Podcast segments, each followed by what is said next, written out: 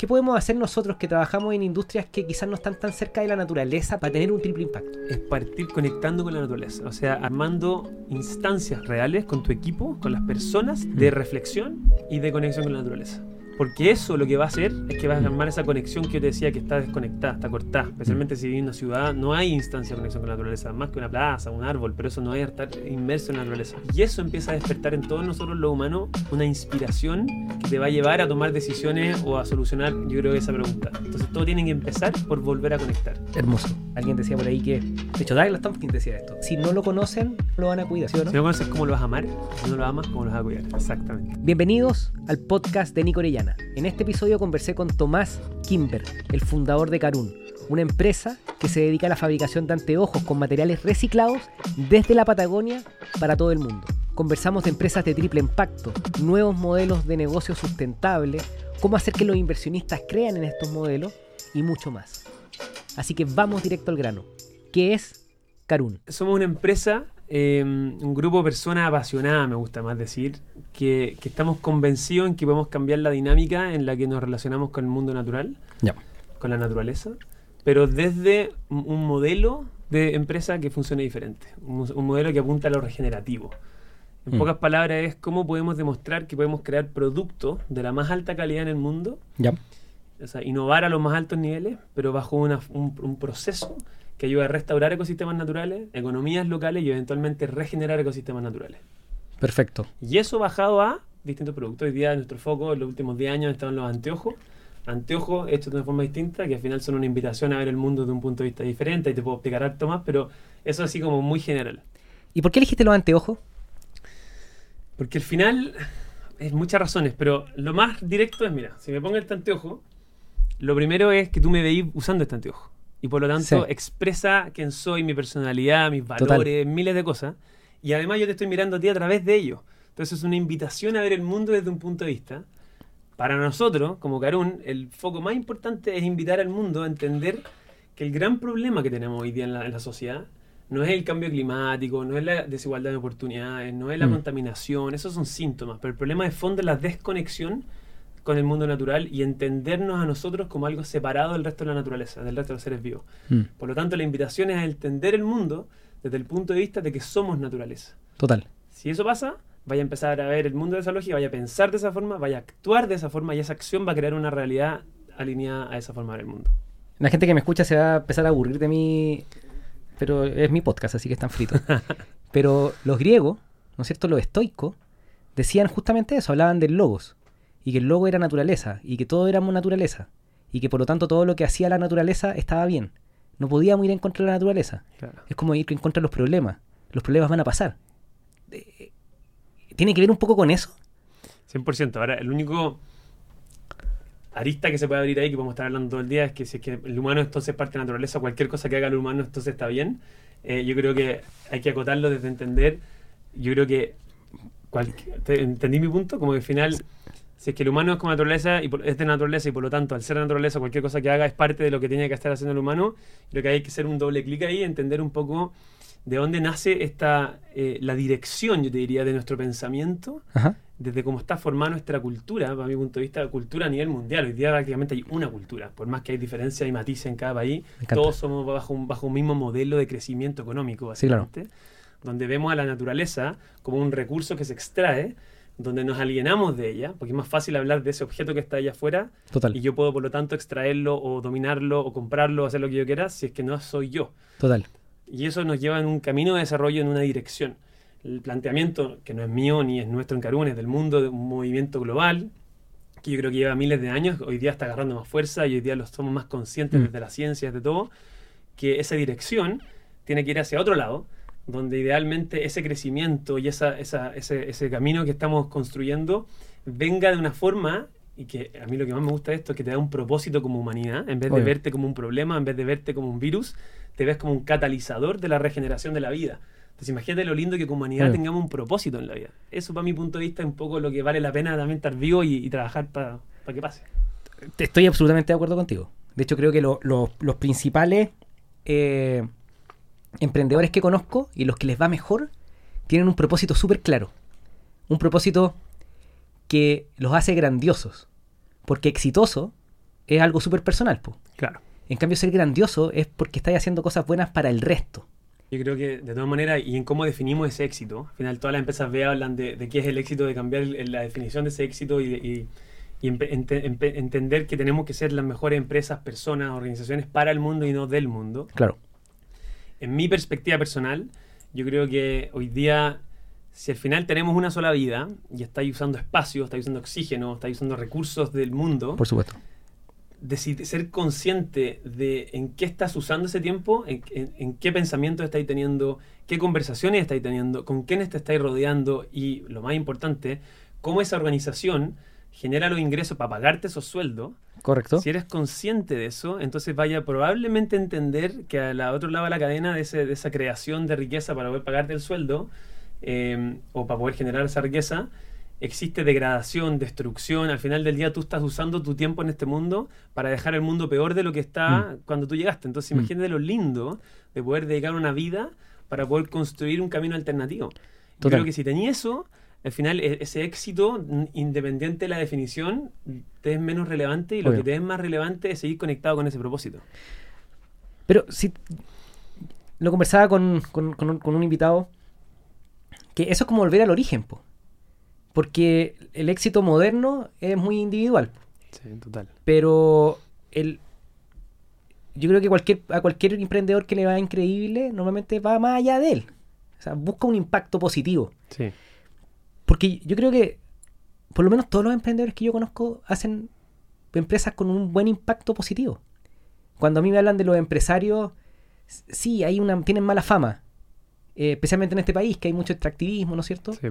Pero la generación de emprendedores que yo conozco, por lo menos, los sub 40, yo creo que lo estamos haciendo bien. ¿Qué opináis tú? Me encanta tu, el tema y la pregunta. Yo creo que, aún, cuando, aún incluso hablando, yo, yo no creo que sea solo los sub 40, yo creo que tiene que ver con contextos. Ok. Creo que nosotros, los sub 40, entre comillas, nacimos en un contexto diferente al que nacieron los empresarios actuales de hace 60 años o 100 años o Total. muchos más años. Entonces, creo que es muy... La primera derivada es, sí, nosotros lo estamos haciendo mejor.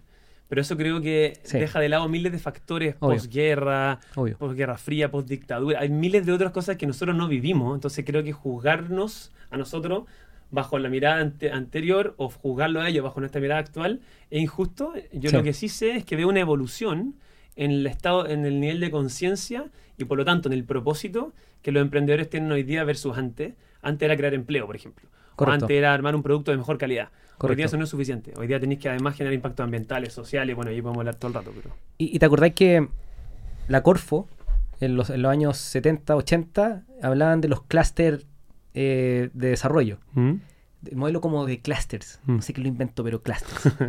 y dentro de esa idea de clusters era la, la idea de inventar industrias productivas. Ahí se inventó el decreto ley que, que- que subsidia el- la plantación de pino insigne, Mm. de bosques, ¿no es cierto? Que terminó arrasando con un montón de, de bosque nativo, incendios. Eh, escuchaba, no sé, no sé si a Tomás Mochiati que contaba que en, en, en, en Aysén se quemaron muchos bosques porque querían plantar no sé qué cosa. Eh, Poner ganado también. Gana- ganado, et- etcétera. corre- correcto. Sí. Eh, efectivamente, yo no los voy, no voy a juzgar. al- de hecho, eso, eso, eso empujó a Chile y eh, probablemente a todo el mundo para adelante a, a- a expensas de la naturaleza. Eh, ¿Tú crees que hay un modelo que sea sostenible para la humanidad completa y que, y que no sea tan destructiva, tan extractivista? O sea, yo estoy 100% seguro que sí. El tema es que no es un- una bala de plata. No es como, oye, si hacemos esto solamente, vamos a estar mejor y vamos a cambiar. Ajá. Y el problema es complejo. Entonces, por lo tanto, los problemas complejos requieren soluciones complejas. No, Sí. no, no simpli- no tratar de simplificar, que todos queremos apuntar a que, no sé, un Elon Musk va a venir y nos va a salvar. Y, y- y eso no va a ser. Hoy día yo creo que lo que tiene que pasar es, es- eh, las soluciones tienen que ser distribuidas alrededor del mundo. eh, y tiene que ver, por eso hablo tanto un poco de la perspectiva, por eso los anteojos para nosotros es tan importante el punto de vista, porque tenemos que cambiar esa mirada cultural de cómo nos entendemos y qué entendemos por el desarrollo. Si cambiamos esa conversación y dejamos de pensar que el desarrollo tiene que ver con el PIB, el, el desarrollo tiene que ver con el crecimiento y el desarrollo tiene que ver con la creación de riqueza por, per se por sí sola, sin considerar bienestar, sin considerar felicidad, sin, co- sin considerar eh, el derecho a vivir en un mundo con naturaleza y miles de otros temas que quizás estoy dejando de lado ahora. Eh, vamos a seguir con el mismo problema por más tecnología que tengamos, Obvio. por más eh, programas de corto plazo que, que creemos. Entonces, yo creo que lo que más se necesita es una visión compartida de mundo, de sociedad. Porque lo que va a pasar si compartimos esa visión, todos los genios como tú y como miles de más van a empezar a armar distintos caminos para esa misma visión. Correcto. Pero las soluciones son infinitas. El tema es que el- la visión hoy día yo creo que no la compartimos. ¿Y, y cuál sería, cuál es tu visión de un mundo sostenible, por llamarlo de alguna manera? Part- bueno, la visión en Carún, por ejemplo, es, es vivir en un mundo en armonía entre nosotros y el mundo natural, Ok. como, como visión. Ahora, para poder llegar ahí, que esa es la gran pregunta, ¿cómo se hace eso? Ahí es donde está nuestro propósito como empresa, que es inspirar al mundo a reflexionar acerca de una pregunta, que es ¿cómo sería el mundo si entendiéramos que todos somos naturaleza? Total, O sea, ¿Por qué es una pregunta? O sea, nuestro propósito es una pregunta, no es un, no es un- un objetivo. por supuesto. ¿Por qué? Porque creemos que al final del día, desde el la- lado nuestro en Carún, lo estamos abordando en demostrar que van armar productos que sean competitivos de alta calidad, pero que en la cadena de valor trabajemos con comunidades rurales, que demos oportunidad a gente que no ha tenido, que vamos a restaurar ecosistemas degradados, que en el futuro vamos a regenerar ecosistemas naturales y toda una cosa. Ahora, ese es nuestro approach. Pero alguien en Austria, por decirte algo, puede tener un approach distinto que hoy día yo no sé, que puede un poco responder a la misma reflexión del mismo pro- propósito. Entonces, lo que yo creo que hoy día nosotros tenemos que votar un poco del ego, Mm. de pensar que tenemos todas las respuestas y tenemos los KPI, nuestras métricas, todo el lado izquierdo del cerebro, y empezar a conectar más con el lado derecho del cerebro, y un poco menos masculino de eso de tener la razón y de, y de controlar, y ponernos más femenino, y empezar a decir, Por no, supuesto. no sé, no sé, y, y ser más empático. Y creo que al final, estoy siendo quizá poco, poco específico, No da lo mismo. porque creo que las soluciones que día se necesitan no son necesariamente Mm. específicas medibles, que obvio que sí, para medir el carbono y la con- descontaminación y miles de KPI, pero lo importante, de nuevo, vuelvo a repetir, es la conexión con esa visión compartida y ese propósito de fondo de realmente buscar construir una sociedad en armonía con el mundo natural. el, el género masculino tiene un problema para poder ir a buscar su lado femenino. Y que es re importante, que tiene que ver con su emocionalidad, con su. con, con otras. eh, cuidar eh, más personas y menos cosas. Eh, mi pregunta es. Hoy día, de repente se castiga mucho al lado masculino, pero el lado masculino es re importante para emprender. Porque diablo que es difícil. Entonces, ¿cómo hacía el balance? Ya, yo creo que todo tiene que ver con equilibrio. Entonces, el lado masculino es importante, obvio. Pero creo que hemos vivido 10.000 años de predominancia a lo masculino sobre lo femenino. Entonces, hoy día tenemos que aprender a equilibrarlo con lo femenino. Y siento que hoy día el mundo del emprendimiento, no solo el mundo del emprendimiento, nuestra sociedad, ya se lleva al emprendimiento, se lleva a las grandes empresas, se lleva a las organizaciones, a las familias, a las dinámicas de relacionamiento, a los pensamientos, todo creo que está demasiado volcado hacia lo masculino.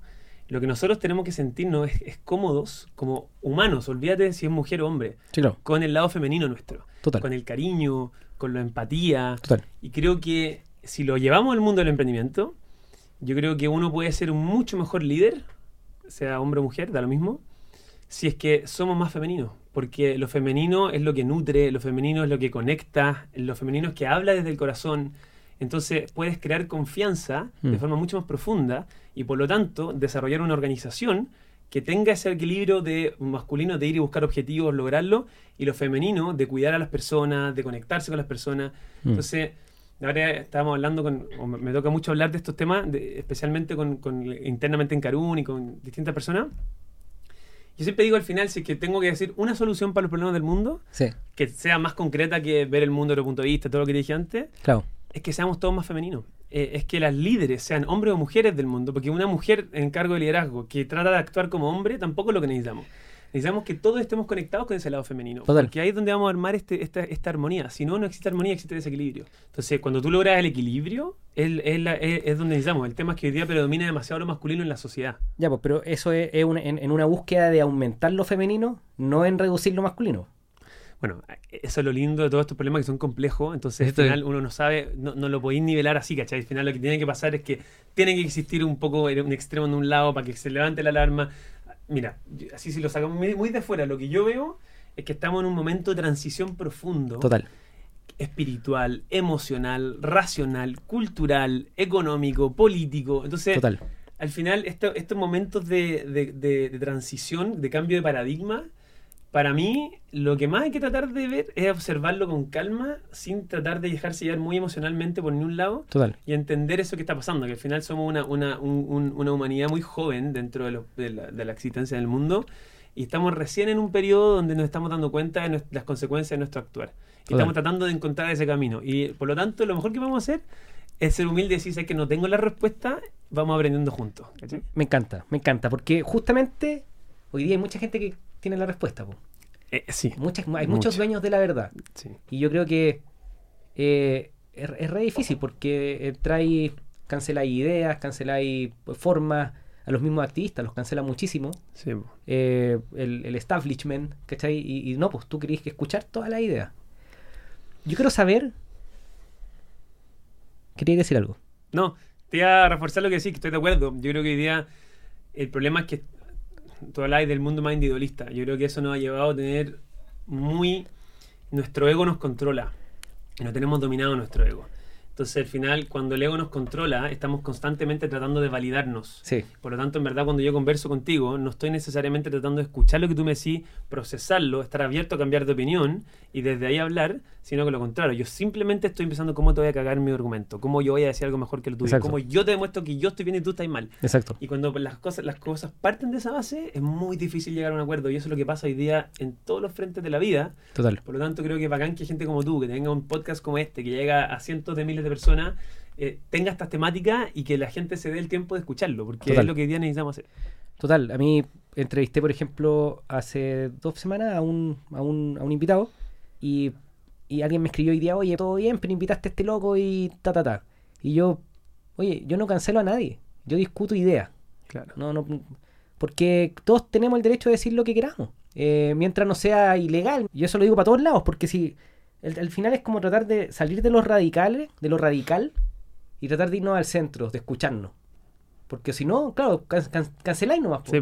No, yo no quiero escuchar a ese porque hablan como de política. O es muy facho o es muy comunista, Te queda trincherado. atrincherado. Entonces, no, yo creo que hay que volver al, al centro. Y, y en, en- en nuestro país, en Chile, que se haya rechazado la propuesta constitucional, es porque la gente, es un llamado a decir, en Chile la gente quiere estar más un poquito más al centro. No, olvídate un poquito de los extremos. Eh, yo estoy rayado con, con los libros de, de estoicismo. Ujú. Marco Aurelio y todos esos griegos y romanos. Y, y ellos hablan justamente de eso, ego, el enemigo, la naturaleza. Eh, tú hablas recién de, ok, la naturaleza, todo lo que está en la naturaleza está bien. Y tú me decís, sí, pero hay que notar también que hay gente que es media loca, po, o gente que puede hacer daño. Pero los, los estoicos decían, tenemos que entender que va a haber gente mala. Sí, estoy muy de acuerdo. Y, y eso es tan. Y, y- y asombrarse por eso es tan loco como el viajero que se asombra de las aduanas. Mm, ¿Cachai? Es natural, es parte Claro. de la naturaleza. 100%. Entonces, nada, yo creo que hay que tratar de hacer, hacer lo que venimos a hacer como seres humanos, hacer lo mejor que podemos y, y tratar de hacer un impacto. po. Total. Y por eso que creo que al final el, el tema acá de hoy día del emprendimiento, todo, tenemos una oportunidad tan grande porque el emprendimiento, y visto desde un punto de vista no de armar una empresa que venda algo y genere plata, vi- visto desde el punto de vista de personas que quieran seguir su propio camino Mm. y desafían obstáculos para llegar al camino que sea. Eso puede ser desde alguien que quiera ser un músico o un poeta o una empresa o empre- Mm. lo que sea, pero un camino propio Total. es tan valioso porque al ir y perseguir un camino propio, lo que te empieza a pasar es que te empezás a enfrentar a fantasmas perso- personales, a inseguridades, miedo. Y cuando vais logrando vencer esos fantasmas, vais agarrando un sentido de humildad. Y ese sentido de humildad es lo que hoy día la sociedad necesita. Entonces, Eh. ¿por qué yo creería, por ejemplo, que hoy día sí necesitamos más emprendedores desde la definición que acabo de dar, no desde la lógica de armar más empresas? Eso no creo que sea necesariamente importante eh, o tan importante. Eh, es justamente por eso, es, es por el tipo de persona que vamos construyendo como sociedad y la forma, lo más importante, es la forma en que nos relacionamos. Total. Tú dejaste la universidad. Sí. ¿La volverías a dejar? Sí, siempre digo que es la mejor decisión que he tomado. Para mí. Ahora, no, no es que recomiendo que la gente se salga de la universidad por ningún motivo. Pero sí, fue una de las decisiones más difíciles que me tocó topa- tomar. Eh, lo hice en contra de casi todo el mundo. Y, y me salí a los 19 años, después de un año y medio, en- en- después de tres semestres. Y la dejé porque por dos cosas, en verdad. La primera, porque no podía creer que no me estaban enseñando a pensar. No me enseñaban pensamiento crítico. Mm. Lo que me enseñaban era a repetir lo que el profesor decía que era correcto. Mm. Entonces era memorizar lo que el libro decía o lo que en la clase el profesor había anotado y lo- los apuntes, que en verdad yo fotocopiaba de alguien porque ni siquiera tomaba apuntes, y yo tenía que copiar. Y si es que yo no contestaba lo que, lo que era la respuesta correcta, yo estaba mal. Correcto. La vida no funciona así. No. La vida no es correcto o malo. Hay infinitos en, en- entremedios, grises. Entonces, como que me frustraba mucho eso. Y lo segundo era que además que eso que yo tenía que contestar era que la empresa o que la economía está basada en el egoísmo del ser humano, que la empresa es el, único fin final de todo, es maximizar utilidades. Entonces, y para eso uno tiene que deducir que entonces hay que bajar los costos lo más posible y para eso hay que mandar a hacer a fábricas que pagan malos sueldos y bajar los sueldos y para eso hay que se generan las externalidades negativas. Total. Y la externalidad negativa es esta cuestión que sí, se contamina el mar, se contamina el aire, nos echamos los bosques, destruimos el Amazonas, bla, bla, bla, Sí. y es un costo de la sociedad. No lo internaliza la empresa. Y yo decía, pero no puedo creerlo, estamos matando el mundo solamente para que alguien sea más rico, que probablemente sea alguien yo nunca lo voy a conocer. Total. Y yo tenía que contestar que eso, entonces decía, no estoy de acuerdo, que yo creo que se puede hacer, distinto", me sacan puro uno. Obvio. Y ahí terminé discutiendo mucho y al final dije, ¿sabes qué? Chao. Y me salí. Y dije, y ahí me, a mis 19 años, dije, quiero demostrar desde el ejemplo, quiero dedicar mi vida, y me acuerdo perfecto como la frase, yo le decía a mi mamá, a mi papá, a mi amigo, voy a dedicar mi vida a demostrar que podemos armar una forma diferente de hacer empresa, que sea exitosa, que sea rentable, que sea competitiva para, armar el, para hablar el vocabulario de la sociedad actual, pero bajo esta lógica distinta que genere más externalidades positivas que negativas y en lo posible Mm. internalice lo más posible esas externalidades negativas. Total. Estamos en ese camino todavía, no digo que hayamos logrado, pero estamos ahí y, y espero dedicar el resto de mi vida a eso. Te, te lo preguntaba porque efectivamente eh, hay diferentes caminos para ser felices. Yo trabajo con un montón de creadores de contenidos que son profes de yoga, que son profes de flow, que son profes de, de finanzas personales que o tuvieron carreras de acti- son actrices, fueron ingenieros comerciales, fueron gerentes de marketing y, y encontraron caminos diferentes. Yo también dejé la universidad. Yo estudié ingeniería civil industrial. eh, estudié, estuve más rato que tú, sí. Estuve tres años y medio en total. Bueno, Y, y- y me. O sea, yo estaba entrando. a- eh, me tocaba entrar a cuarto año. Y le dije que me iba a la, de la universidad a mi mamá y mi mamá lloró por tres meses. te, te creo. Pero no, pero no, pero no me contó. Ah, Se hizo la loca. Te apañó. Me apañó. O sea, me dijo. No, no me dijo que no estaba de acuerdo, pero sí le, le costó mucho aceptarlo.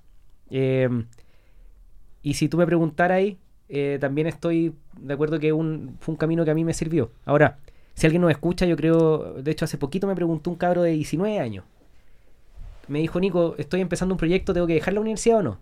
Y es difícil para mí responderle a un gallo de Instagram Claro. que no conozco, porque lo, quizá el gallo me respeta y capaz que lo que yo diga pueda marcarlo. Sí, pues, total. Entonces yo digo, le dije, mira, si no tienes ningún plan, no güey, anda a estudiar. Total. Eh, pero si tenías un buen plan, que a ti te convence y lo querís probar, pruébalo. Si tenía un plan, a ver, cuéntame el plan. Y me contó el plan. Y el tenía un buen plan. pero así, yo me quedé sorprendido. Oye, Nico, mira, ahí tengo mi, mi ta, pum, pin, y yo. Puta, suena bien, weón, pruébalo, pues, weón. Pruébalo, quizás entra a la universidad, pruébalo en paralelo. Entonces, si tenéis un buen plan, quizás podéis probar por tu cuenta. Si no tenéis ningún plan, estudia. Claro, muy de acuerdo. y Yo lo- y quizá lo único que le agregaría a eso, que estoy de- muy de acuerdo, es que al final, si tú realmente estás convencido de que querís tomar un camino alternativo, da lo mismo los consejos que te den, lo vaya a hacer igual. Total. Entonces, si tenéis que ser impulsado y empujado para lo hagáis, mejor no lo hagáis porque significa que no estáis totalmente convencidos y por lo tanto vais a tirar la toalla en algún minuto. Así que, como que realmente escúchate a, a quien sea que, que esté pensando salir de esa universidad, no lo hagan si es que realmente no es algo que, si lo piensan un día y el día siguiente y así durante varios meses sigue estando esa convicción, bueno, juégate a, con- a fondo con la convicción. Hablemos de cómo, cómo se ve una empresa de, de este modelo, de un modelo de economía sustentable que, que es con el que tú soñáis. Explícame cómo está hecho este lente, este anteojo. Aquí me van a matar el lente anteojo, pero anteojo, La lente es esto, la- el, el cristal. cristal. ¿Qué hace especial a un anteojo Carun? Mira, Karun, varias cosas. Lo primero es que eh, todo parte en cómo. Hoy día uno de los grandes temas es las cadenas de valor en el mundo. Ujú. Entonces, ¿qué hay detrás de un producto? Y hay muchas empresas que dicen, oye, esto es reciclado, o esto tiene una causa de algo, no sé. Ya, pero si tú haces doble clic, triple clic y realmente tratas de entender de dónde viene ese material reciclado, cómo se hizo ese abastecimiento, Claro. son pocos los que te pueden dar la respuesta real. Entonces creo que la transparencia del mundo es demasiado importante, Mm. eh, o al menos la búsqueda de esa transparencia y esa coherencia.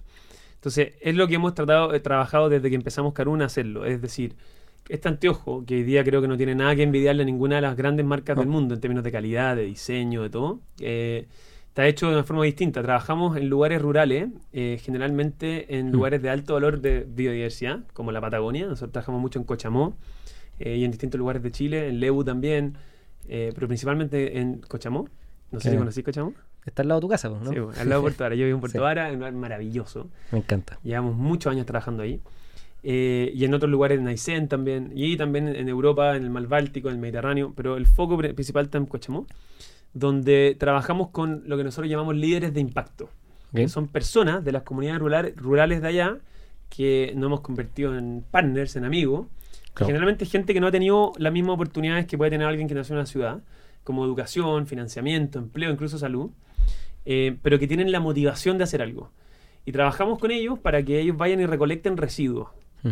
Lo que pasa en estos lugares es que no hay infraestructura para hacerse cargo del residuo, entonces está lleno de basura en todas partes y no hay logística que se haga cargo del residuo. Ellos van, recolectan residuos, redes de pesca, por ejemplo, Claro. cabos, metales, distintos tipos de, de residuos. Nos lo venden, después les pagamos y después trabajamos con ellos para que ese ingreso que ellos reciben los puedan usar para sus propios proyectos, tipo por ejemplo microemprendimiento, Perfecto. para que se convierta en una oportunidad. Y después lo acompañamos por unos 5 o 6 años en ese proceso para que ellos puedan después despegar en lo que en cual sea el proyecto que ellos quieran hacer, que no dependan de la recolección de residuos. ¿Y, y hackeaste algún tipo de, de financiamiento público? Hemos hecho de todo lo que te puedes imaginar para financiar todo lo que hemos hecho y no, no hay nada financiero, o sea, no hay Ok. ninguna herramienta financiera que creo que no he usado. Así que Porque podemos lo- entrar en eso. Porque lo que, lo que contáis me suena mucho a algunos fondos Cercotec que pueden apoyar perfectamente Sí. a estos microempresarios o micro microempresarios de zonas rurales. Sí, el tema es que nosotros trabajamos mucho con el sector público, con el sector privado, con, to- con todos los, los- los actores de la comunidad, pero lo que sí nos hemos asegurado es de que nuestro modelo de negocio tenga dentro del modelo de negocio el trabajo. Por lo tanto, mientras más productos vendamos, más líderes de impacto podemos trabajar, Correcto. más residuos podemos recolectar y eventualmente más hectáreas de naturaleza podemos ayudar a proteger, que eso lo vamos a hablar después. Eh, por lo tanto, ese, ese residuo va y se convierte en materia prima de alta calidad. O sea, este anteojo que se ve como que fuera virgen, como que fuera un anteojo normal, Sí. está procesado de una forma química, o sea, depolimerizamos el polímero, o sea, ese plástico con presión, calor y vapor, lo rompemos molecularmente y se vuelve a polimerizar eh, para poder llegar al color que tú queráis y a las Perfecto. características mecánicas. Y este anteojo que lo tengo acá, que me lo puedo poner acá, lo podéis poner tú, cuando el cliente lo compra, lo usa, después cuando está viejo, nos lo devuelve, le damos un descuento en su nuevo anteojo y volvemos a reciclar este anteojo. Perfecto. Y por último, para cerrar, el ingreso de esto nos ayuda a volver a financiar proyectos en la misma comunidad para poder eh, potenciar una cultura regenerativa.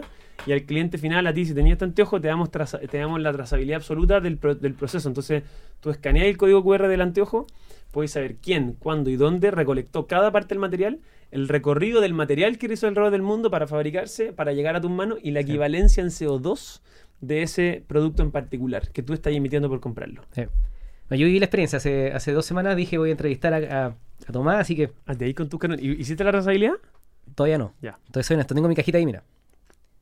Ya, pues ahí está, ahí está, ¿cachai? 1,59 kilos de CO2 emitidos por SSKU. O sea, acá tú con ese código QR lo escaneas y puedes ver una, una- una- una plataforma que desarrollamos nosotros que tiene la trazabilidad con blockchain, por lo tanto eh, es inmodificable. Perfecto. Y tú podéis saber todas las etapas del proceso, desde que el, el- el líder de impacto en Cochamó, por ejemplo, o en Lebu, o de- depende de qué material, lo recogió con las fotos del momento de recolección, la flecha, el mapa interactivo que tú podéis ver hacia dónde se fue en Puerto Montt, de Puerto Montt cómo se fue a Santiago, en Santiago se fue a Eslovenia, de Eslovenia se fue a Italia o a la China o depende de dónde, y de ahí se fue a la bodega.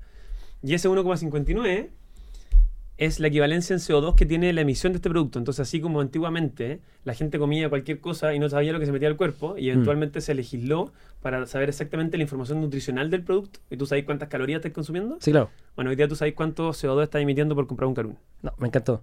Solo, solo, te- solo lo voy a sacar de la, de la mesa para que. eh,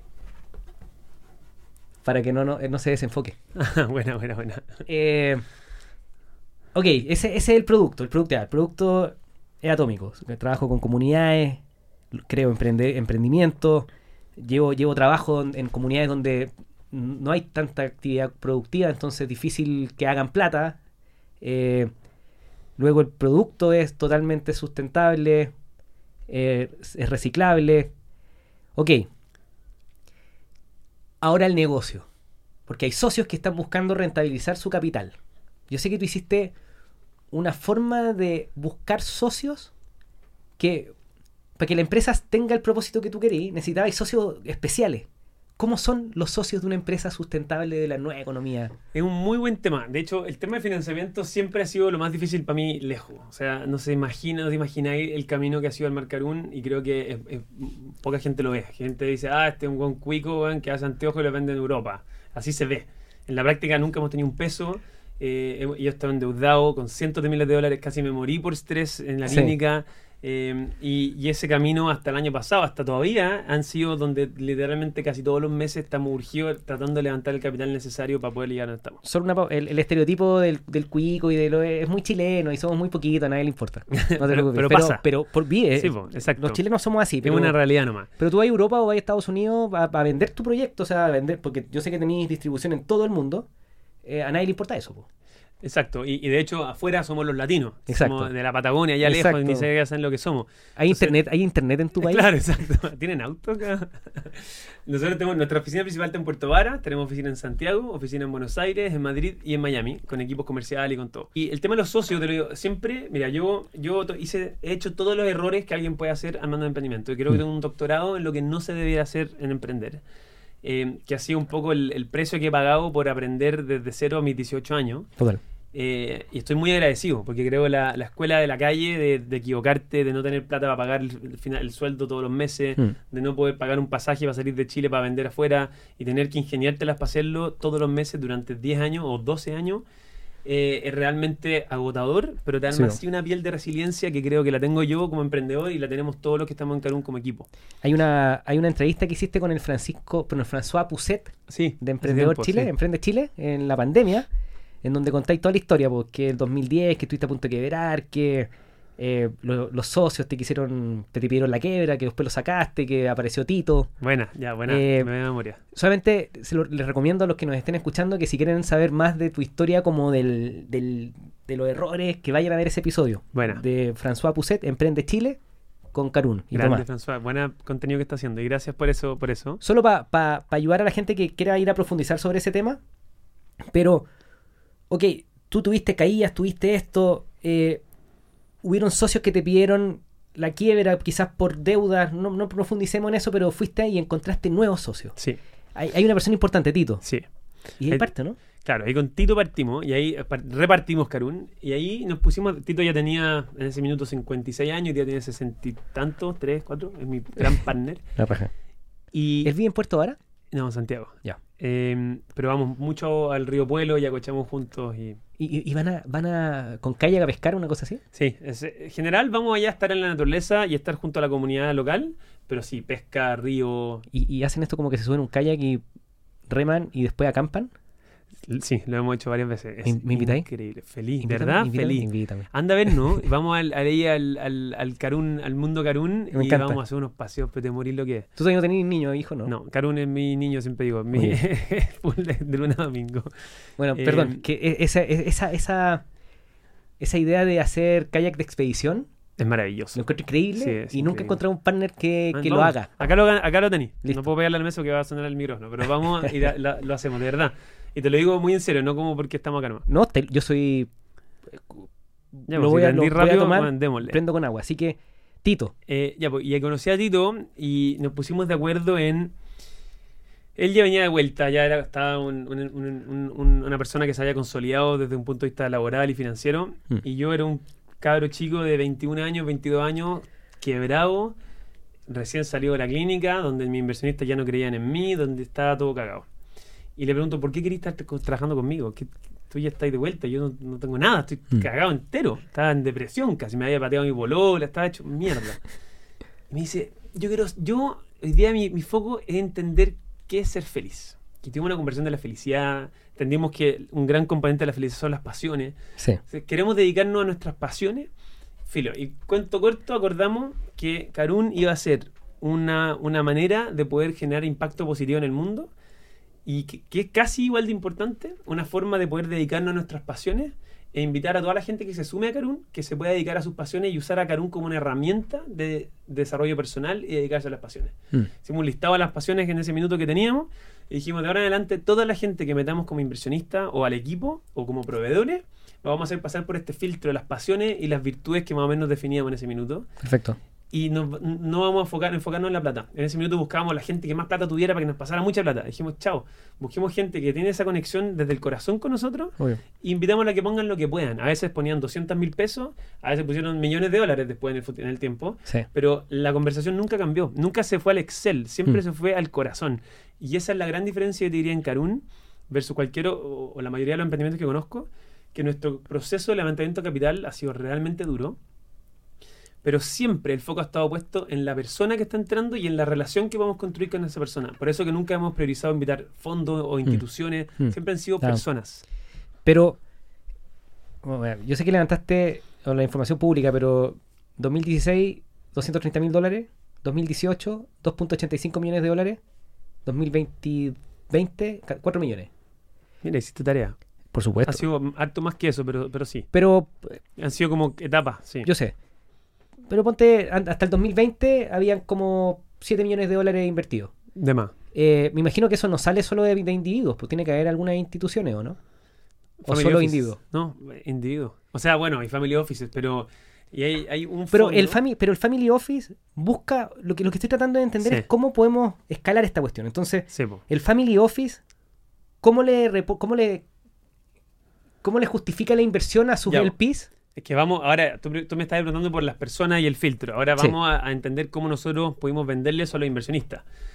Carún, y, y eso quiero dejarlo muy claro, estoy hablando un poco de, de la conexión con la naturaleza, del amor, la empatía, lo femenino, las personas, pero no olvidemos que esto es una empresa. Entonces, Por eso me... Sí, pues exacto. Entonces, toda la parte, para contestar tu pregunta, toda la parte de plan de negocio, margen, costo, estrategia de venta, estrategia comercial, posicionamiento de marca, apertura de nuevos mercados, equipo, desarrollo de talento, y, y vamos a estar todo el día hablando de eso, es parte fundamental de lo que hacemos. Entonces, yo creo que la clave, volviendo a lo que hablamos del equilibrio, es cómo tú puedes a un inversionista hacerlo soñar. Porque el mundo del sueño es el mundo que el inversionista generalmente no maneja. El inversionista Total. te vamos a dejar el Excel. Total. Si tú logras llevarlo al sueño y después, cuando ya lo tenéis soñando, demostrarle que tenéis todo como reloj armadito, con un Sí. data room ordenado, con todo perfecto, ahí es donde te ganaste la confianza. Si es que tú no llegas al sueño, pero la cuestión se queda solo en las nubes, Pero no la vas a lograr. no, estoy de acuerdo. Y, y ahí creo que el- los emprendedores lamentablemente a veces son... eh, O uno o el otro. eh, que el Pero más a las nubes, quizás. Claro, es que hay un hay una convicción en el emprendedor cuando vende su sueño que a veces se confunde con ego. Y hay un poquito de ego también, porque el ego es que tú eres, él tenía el coraje de que eres capaz de lograrlo. Exacto. Entonces el, el ego, el ego es como el ego es el enemigo, pero en cierta medida hay que ocuparlo, ¿cachai? Hay que creerse el cuento, hay que tener un amor propio. Y De acuerdo. para, para poder vender un sueño, si tú no crees el sueño, entonces- Obvio. pero el. Ok, le presentáis el data room, ta- precioso. Pero hay un retorno, una promesa de, de- en, en la inversión. Si la, in- el- el- la plata busca rentabilidad. La plata come rentabilidad. 100%. Eh, ¿cómo- cuál, es, ¿Cuál es la rentabilidad de estos modelos sustentables? Es que, ya, eh, mira, para, contestarlo lo que yo veo es una empresa que busca ser de triple impacto o sustentable, como le queráis llamar. ¿Cómo se le dice? ¿Cómo le, cómo le decís tú? Se, se le dice mucho de triple impacto o una empresa más responsable o... Pero hablemos de triple impacto, Entonces ambiental, social y económico. Ok, tú- pero tú- Caruna es una empresa de, de triple impacto. Y depende con cuál es mi público, Ok. la puedo definir de una forma. Te puedo decir una empresa que busca ser regenerativa y es más complejo, te puedo decir de triple impacto. Digamos triple impacto para esta conversa. Perfecto. Yo estoy aprendiendo para no cagarla. Y no, y bacán, y me encanta que podamos hablar esto así nomás. Y claro, al final es una empresa. El tema es que lo clave es cómo armaste tu modelo de negocio. Mm. Si el modelo de negocio incorpora y está en- en- metido dentro del modelo de negocio el, el trabajo con las comunidades, el trabajo Mm. ambiental, la transparencia, la trazabilidad, todo lo que hemos poco hablado hoy día, entonces mientras más crezca el negocio, más impacto generáis. El tema es que lograr eso no es fácil, y porque hoy día estamos todos aprendiendo, no, no es algo que se viene haciendo hace 100 años. Entonces, Correcto. por eso que es más difícil. Pero, pero hoy día, para dejarlo muy claro, yo he dicho desde el día uno, yo apunto a que Carun sea Mm. la empresa más valiosa en el mundo. Total. Yo creo que lo vamos a lograr. Eh, el primer paso nuestro es poder posicionar a Carun como la empresa de anteojos sustentables líder en el mundo. Hmm. Un- una frase que me encanta decir. Ray-Ban se convirtió en el símbolo después de la Segunda Guerra Mundial. Sí. Carun va a ser el símbolo para la generación millennial y centennial post-COVID. Nos quedan dos años para poder lograr eso. Me encanta. Me encanta. Entonces, claro, si tú tenías un negocio donde los cimientos sobre el impacto que estáis generando, eh, además encima se, se enraiza en, en las comunidades, no sé si la palabra enraiza, pero ¿Mm? se, Sí. raíces en la comunidad, es más difícil removerlo después. Entonces, si yo soy inversionista, yo veo este negocio que crece, donde veo que otras industrias tradicionales están cayendo. El que quiere invertir en Wall Street y el que quiere invertir en Bank of America dice, ¿sabes qué mejor que los bancos, weón? Qué susto. Exactamente. Eh, entonces, ya, este cabrón me gusta lo que está ofreciendo. Efectivamente, el mundo va para allá. Los millennials y los centennials, que van a dominar el, obviamente el mundo en los próximos Mm. 40 años, van a comprar este tipo de productos, quieren este tipo de empresas. Ok, yo invierto. Exacto. Mi, mi plata ahí está segura. Exactamente. Siempre y cuando seas capaz de demostrar que tu plan de negocio, que tu margen, que tus canales de distribución, que tu equipo lo tenéis bien armado. Que eso es- ha sido nuestro... Nosotros dedicamos, si algún existe hace 11 años, yo diría los primeros 7, 8 años, fueron enfocados a full en armar nuestro modelo, nuestra cadena de valor, nuestro modelo de abastecimiento de materia prima, nuestra calidad, nuestro diseño y prepararnos para escalar. Una cosa es hacer esto a nivel local, Correcto. otra cosa ya lo global. Es, es muy diferente el, el- el desafío. Y eso incluye, además de todo lo que te acabo de escribir, el equipo. Entonces, no sé, pues se ha sumado gente como Marcelo Atala, que es nuestro COO, que viene Mm. de la industria, que fue el que creó la cadena más, más grande de óptica en Argentina. Perfecto. Eh, distintas personas del equipo que tienen mucha experiencia, que son unos secos en lo que hacen. Mm. Eh, y gracias a eso hemos sido capaces también de, de convencer a inversionistas por un lado, pero más allá de los inversionistas, que yo te diría que eso es secundario, lo más importante es poder llegar al mercado y llegar a los clientes finales. Y eso hoy día es el desafío que, que finalmente con un producto físico como esto, llevarlo a un punto de venta y que un gallo te lo compre y abastecerlo con la logística y Mm. llevarlo de vuelta y reponerlo, una cosa es hacerlo ya en tu tienda propia, que nosotros tenemos tienda en Parque Arauco, por ejemplo. Otra cosa muy distinta es hacerla en 4.000 puntos de venta en 17 países, ¿cachai? Claro que sí. Y eso estamos en eso. Y hoy día, para cerrar el punto de los inversores, hoy día hay fondos institucionales que, que institucionales, y no me- solamente me refiero a fondos de capital de riesgo, sino que me refiero también a, a institucionales ¿Fondos eh, de impacto? que sean de impacto. Ahí, ahí. Eh, no hay mucho, ahí, pero no hay mucho. Eh, en Chile hay, hay algo, pero poco. En Estados Unidos hay, hay más. Sigue siendo algo súper nuevo. Y bueno, yo tengo mis, mis propios comentarios respecto a cómo operan esos fondos, pero sí, hay. Perfecto. ¿Y qué le diría ahí a, un- a una persona que, que tiene plata, que tiene, no sé, una liquidez disponible, que, que, le gustaría invertir en este tipo de impacto, pero no sabe por dónde partir? Yo creo que una muy buena manera de empezar, al menos para aprender del mundo, es meterte al mundo B, a sistema B. Yo creo que en la comunidad B hay gente maravillosa, eh, está lleno de, de todo tipo, hay empresarios, académicos, hay abogados, de todo.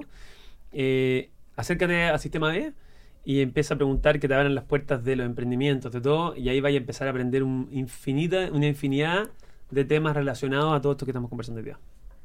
Ok. Y perdón, y además que lo lindo es que el mundo B está en casi todos los países. Entonces, Sí, si claro. ahora en Chile o en Argentina o en, o en Bélgica, tenéis lo mismo. ¿Tú crees que hay un ídolo que para mí es ídolo personal y que tú desgraciado lo conociste? Tuviste la fortuna y bacán, que es Douglas Tompkins. Eh, ¿Él habrá sido una pieza clave en el desarrollo de este tipo de compañías con, con triple impacto? Sí, 100%. Eh, sí. ¿Y qué crees tú Gracias. que, que es lo más increíble que, que- que armó Douglas con, con su fundación, con Patagonia, con Ivon? Algo que tú crees que es como, esto deberíamos hacerlo todos. Mira, ¿por qué te digo que sí? Fue clave en el cambio de un poco de lógica de empresa, es porque él fue uno de los grandes influyentes y mentores quizás de Yvon Chouinard de Patagonia. Sí. Eh, y Doug, yo tuve la, la gran fortuna de, de- de convertirme bastante cercano a él. Eh, estuve con él y con la Chris en su casa cuatro días, quedándome con él en la pieza al lado, conversando horas él y yo solo. Pero después quedamos conectados por mail y hablábamos todos los meses por mail. Y era increíblemente duro, el- increíblemente duro. Yo, yo de 23 años tratando de mo- demostrarme frente a él que yo cachaba todo No. y él me hacía cresta. Y me decía, bueno, lee, no he leído nada, se nota. Entonces me, me obligaba a formarme. Eh, pero yo te diría que el gran legado que. Yo me acuerdo de una frase que, que la he contado antes, pero que a mí, a mí me, me marca hasta el día de hoy. Yo creo que él fue una gran influencia en mí y yo de alguna forma siento como una nueva generación la responsabilidad de agarrar un poco la posta que él, Mm. él empezó Mm. y llevarla hacia un siguiente nivel, evolucionar un poco esa- ese gran camino que él logró pavimentar, tomarla y, y- y- y tomar esa responsabilidad y poder llevar, en el caso nuestro al menos, la Patagonia, eh, en el mundo del mundo, pero en el caso nuestro la Patagonia, hacia un nuevo tipo de desarrollo. Eh, ella logró protegerla, logró cerrar sí. el de- el- los parques y convertirlo en parque. Ahora la pregunta es, ¿qué va a pasar con las comunidades que crecen, que están aledañas al parque? ¿Cómo hacía esa sinergia? Y hay ma- organizaciones maravillosas trabajando ahí, yo quiero aportar mucho en ese camino.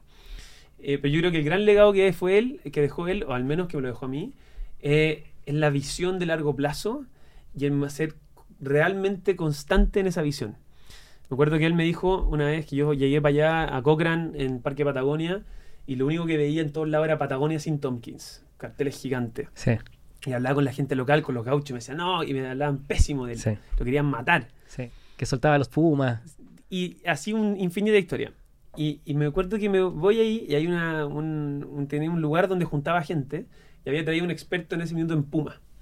Y se sientan a conversar y veréis la pasión de él hablando del Puma. Pero era una pasión así como estamos hablando nosotros, pero más todavía. Y tenía, no sé, 70 años, 60 y tantos años y era como un niño de 5 años.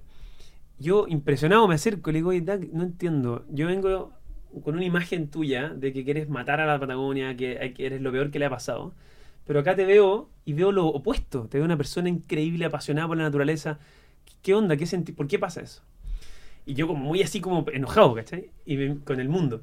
Y me mira con una, esa típica mirada de alguien muy sabio que ya Sí, viene de claro, vuelta, Total. con mucha calma, y me dice, mira Tomás, hace 20 años, 25 años que yo llegué acá, yo parecía en la prensa en todos lados que yo era el demonio en Chile. Y todo me llegaban amenazas de muerte, me llegaban miles de cosas. Hoy día, 25 años después, quedan algunos carteles y todo, pero la gente ha dejado de hablar un poco de mí. Acuérdate de mí, en 25 años más va a haber una estatua mía en la Plaza de Armas en Santiago. Porque lo que estoy haciendo yo es sacudiendo un paradigma. Total. Y al sacudir un paradigma, lo primero que pasa, la gente se defiende. Es la reacción natural. Pero la gente cuando entienda lo que estoy haciendo yo, no solo lo va a valorar, sino que me lo va a agradecer y van a cambiar su forma de entender la cultura en Chile. Y hoy día creo que eso está pasando. Y eso me lo dijo a mí hace 10 años o 7 años. Total. Entonces creo que era una persona realmente maravillosa. Puedo hablar mucho de él, pero paro ahí porque si no me voy a embalar y voy a hablar mucho más. Yo te voy a algún día preguntar más sobre él. Feliz. La última pregunta, porque te tengo que liberar.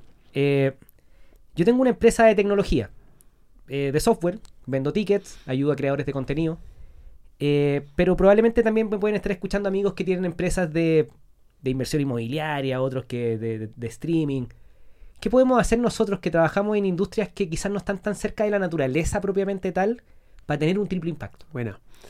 Es una muy buena pregunta y, y me la hago bien seguido. Yo creo que hay una cosa que es la más importante, que no te voy a dar la respuesta concreta hacia, hacia el software en sí, porque creo que hay un Leo Prieto, por ejemplo, te puede ayudar mucho más que yo y está haciendo cosas maravillosas No, eh, con Lemo uh, y todo. Uh, uh, sí. Que, le- que va a estar invitado a este podcast también. Buena, buena, buena. Pero yo, lo que yo sí creo que podía hacer es partir conectando con la naturaleza. O sea, armando instancias reales con tu equipo, con las personas detrás del equipo, de Mm. reflexión y de conexión con la naturaleza.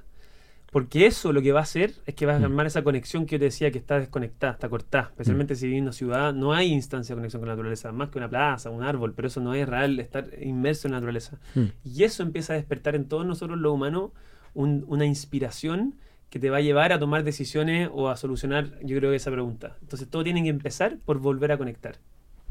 hermoso. Que eh, alguien decía por ahí que. De hecho, Douglas Tompkins decía esto. Que creo que se lo escuché a su señora, a Chris Tompkins, Sí. que decía: si no lo conocen, ¿cómo lo van a cuidar? Mm. ¿Sí o no? Si no conoces cómo lo vas a amar y si no lo amas, cómo lo vas a cuidar. Exactamente. Exacto. Sí. Tomás, muchas gracias por acompañarme hoy día en este podcast. Eh, a ver si repetimos en unos 40 episodios más. Ponte Feliz, el próximo año. Nos te, juntamos. algo, repitamos a final de año, Listo. porque hay, hay un par de hitos que se vienen este año que me encantaría poder contarlo ahora, muy, muy eh, Dale. Power y lindos que estamos haciendo, que se van a lanzar en los próximos meses. Me encantaría volver acá, después de eso, a contarte cómo fue y cómo lo conversemos, preguntarte cómo te ha ido a ti en tu podcast, porque aprovecho de felicitarte, encuentro, lo partiste hace cuánto, Este es el episodio 10. O 11. ya, 11. partiste, me acuerdo, en mil seguidores, hoy día tenías 115 mil, no sé cuánto. Sí, sí, sí. Ya, increíble. yo te, ¿eh? yo te escribí como con 6.000 seguidores. Cacha, po, y ahora está en 100 mil. Esa es una cuestión de loco. Y creo que al final no me sorprende porque creo que lo estás diciendo de buena calidad, te estáis preocupando, en conversaciones en profundidad. Y eso al final la gente lo agradece y se necesita. Así que te lo, te, te lo agradezco mucho. Y aprovecho de dejar también a todos invitados a que, a que sigan Anteojos Carun en Instagram, vayan a la tienda en Parque Arauco, lo que quieran. Pero lo importante es que nos pongamos un poco esa, esa mirada Mm. de que juntos vayamos mirando el, punto, el mundo desde otro punto de vista y cambiamos la forma en que nos relacionamos. Me encantó el modelo que usáis tú. No lo encontré en la Está rico, tienda. es que este no salió, este sale ahora en abril. este estoy poniendo prueba. Toma, muchas gracias. Muchas gracias a ti. Que estés bien.